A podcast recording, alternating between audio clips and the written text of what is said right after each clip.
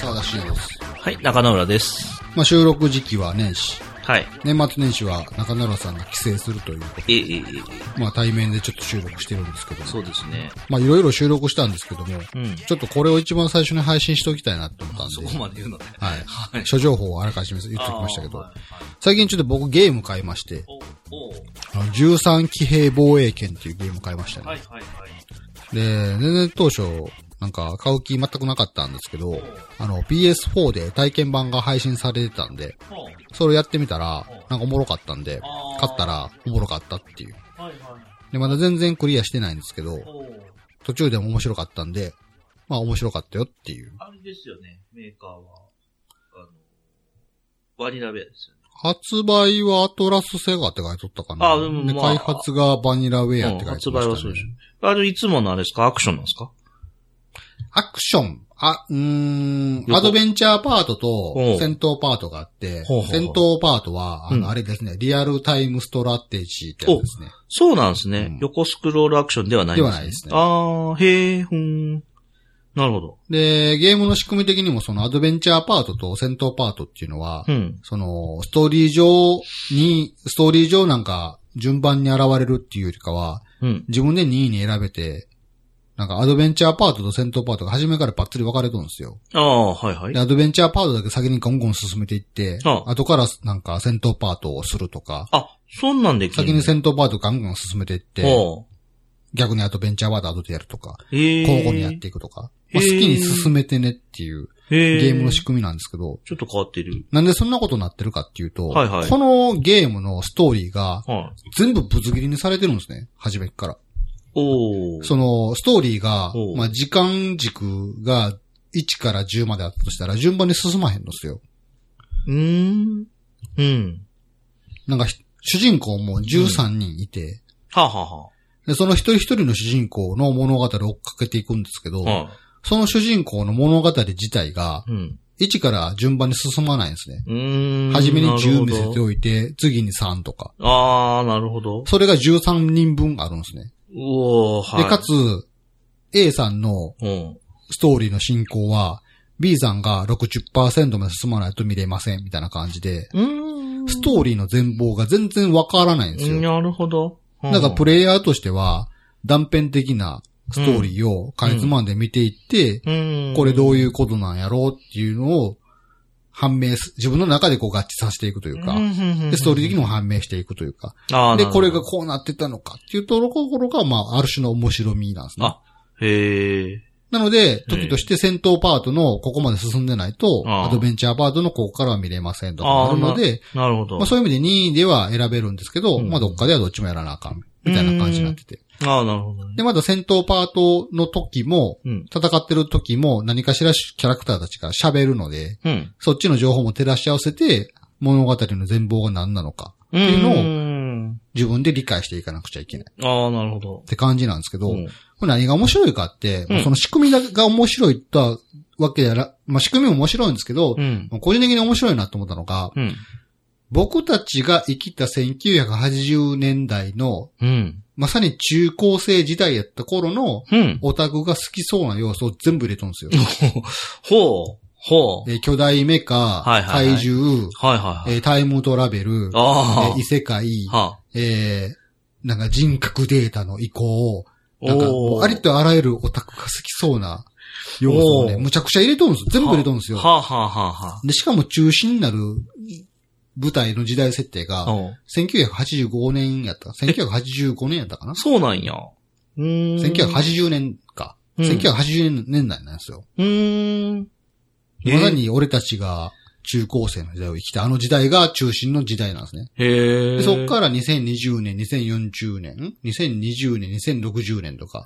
ほう。でそういうなんか、時間の舞台もめっちゃ飛ぶし、それは、その、1980何年の時の話の時には、じゃあ、当然巨大ロボットとかは出てこないってことで、これがまた、妙なのが、はどの時代にもどの主人公もいるし、どのロボットもいるんですよ。あ、あれで、それは、なぜかっていう話なんでああ、っていうことなんや。はいほうほすうよ。なんでってなるんですよ。はあれこの人未来にいたよね。なんで今の時代にもいるんとかね。あ。はあ。そういう感じの。おーえ、これ、リアルな現実ん設定上は何地球で、東京とかとかではなくて。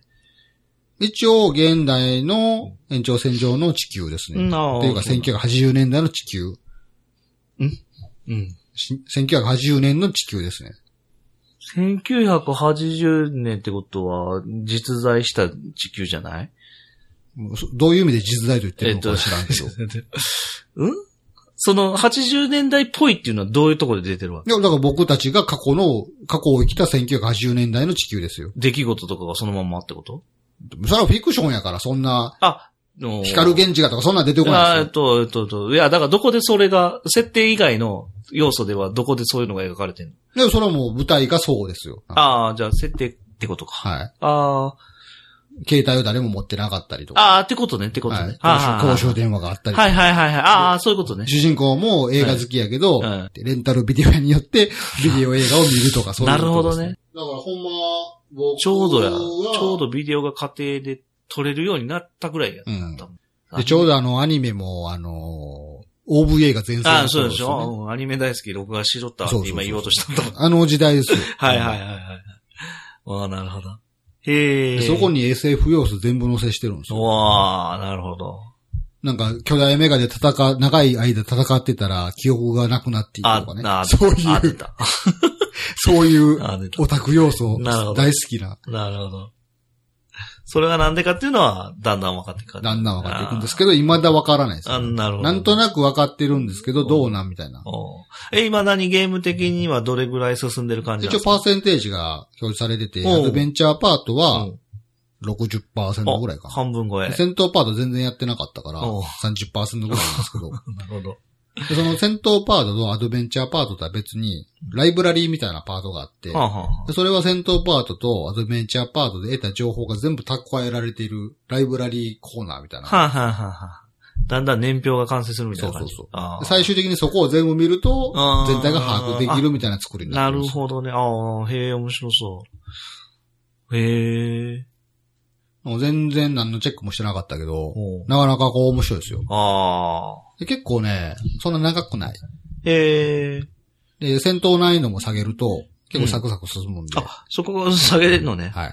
うーん。リアルタイムストロラテジーなんか俺一番嫌やからね。ああ、まあな。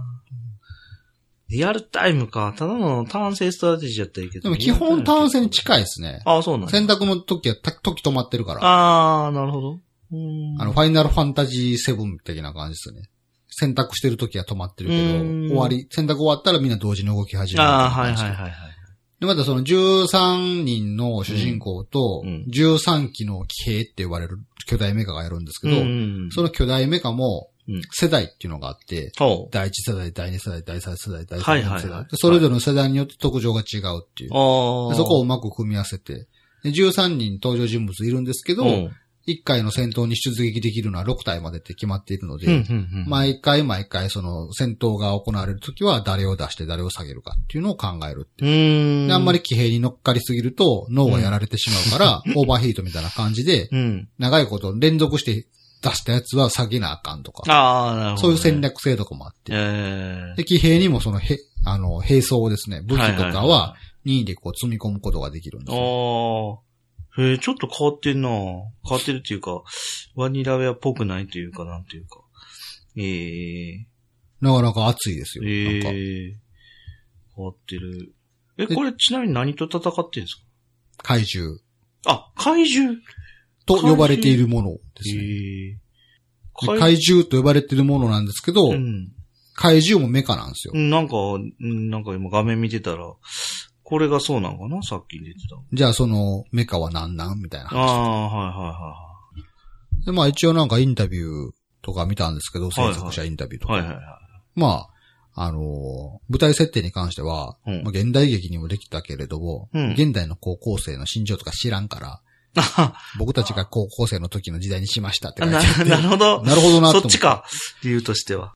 で、じあの時の自分たちが好きやったものを全部詰めました。ああ、なるほど。感じで。言ったらもう本当に僕ら世代の、あの、中学生の時、中高生の時オタクやった人はもうドッピシャのテーマやと思うんですよね。へえ。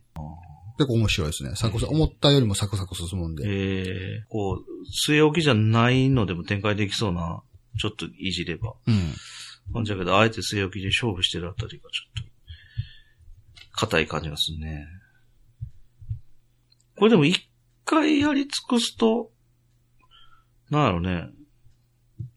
こう、する、スルメ的なのあるのかしまあ、戦闘に関しては難易度上げてやったりはできるけど、んアドベンチャーはそれはもう謎と言ったら終わりでしょうからら。ね。やっぱそうなのか。うんどうなんやろまだ途中やからな。クリアしてないから。うんまあそうでしょうねそのトゥルーエンド的なものがあるのかうん、条件によって。それはわかんないですけど、うんもう極力情報ミントやってますから、久々に。こう、ツイッターとかもこう、キーワードミュートとかして。ああ、なるほど。そんなんできんのね。 キーワード見はるいと。。このキーワードはもう表示しない。へいうのとかやっても、極力情報に触れないように、こう、久々にこうう、ん一から楽しもうみたいな感じでやってますからえ。ね、ええ結構おすすめですよ。ちなみに今どれぐらいの時間やってるんですか時間分からへんな。そんなでもやってないで。ああ、まあ、な、な、体感としてはうん、そんなやってないのに結構進んでるなって感じなんで、おーなるほど。発売時期で言ったら、11月の末ぐらいやったかな。あ、そうなんですね。なんかあの、ちょうどあの、小島秀夫のデスストランディングが発売されたあの頃か。時期と若干被ってて、あーどっち買うかなって思ってたんですけど、ああ。みん。な、世の人たちがデスストランディングを買ってる中、うん僕はこっちを選んだっていう。さすが。 はい。さすがです。 まあ、ぜひ終わったらちょっと、また、あれやな、聞きたいな。最後の感想。まあ、終わったらどうなんやろうな。話的には多分、それでも意味分からへんやろうなってなる。か、うん。終わっ、話的には結構普通みたいなうん。かもしれへんしな。そうなんか。まあ、あの、断片的にこう見せられてるから、おーってなってるけど。あーつなげてみたら意外となんか、あ普通じゃんってなるかもしあ。れない。ああ、そうなのかな。まあ、ただ普通では終わらへんやろなといと思ううけどね匂いを漂わしているのうでん期待はしたいなってだいっうて感じわざわざそういう作りをしてるってことは、なんか、そういう作りが、こう、ただの、なんだろう、ロジックとしか、とか、なんだろう、出し惜しみじゃない何かがありそうな気はしますよお、ね。大人の読み方ですうね。ん。いやー、じゃないと、ねえ、そんな、言うてもほら、結構作ってるものがす、こう、評価高い会社じゃないですかワニラやって。こだわりのある。それをただ単な、こう、素直にやりたくないから分けましたではないとは思いますけどね。久々に設定資料集欲しいなっていう感じの。おー、なるほど。はい。終わ り。これ以上特に言うことはない です。はい。お送りしたのは沢田信也と、中野原でした。それでは皆さんまた次回さよなら。えい、さよなら。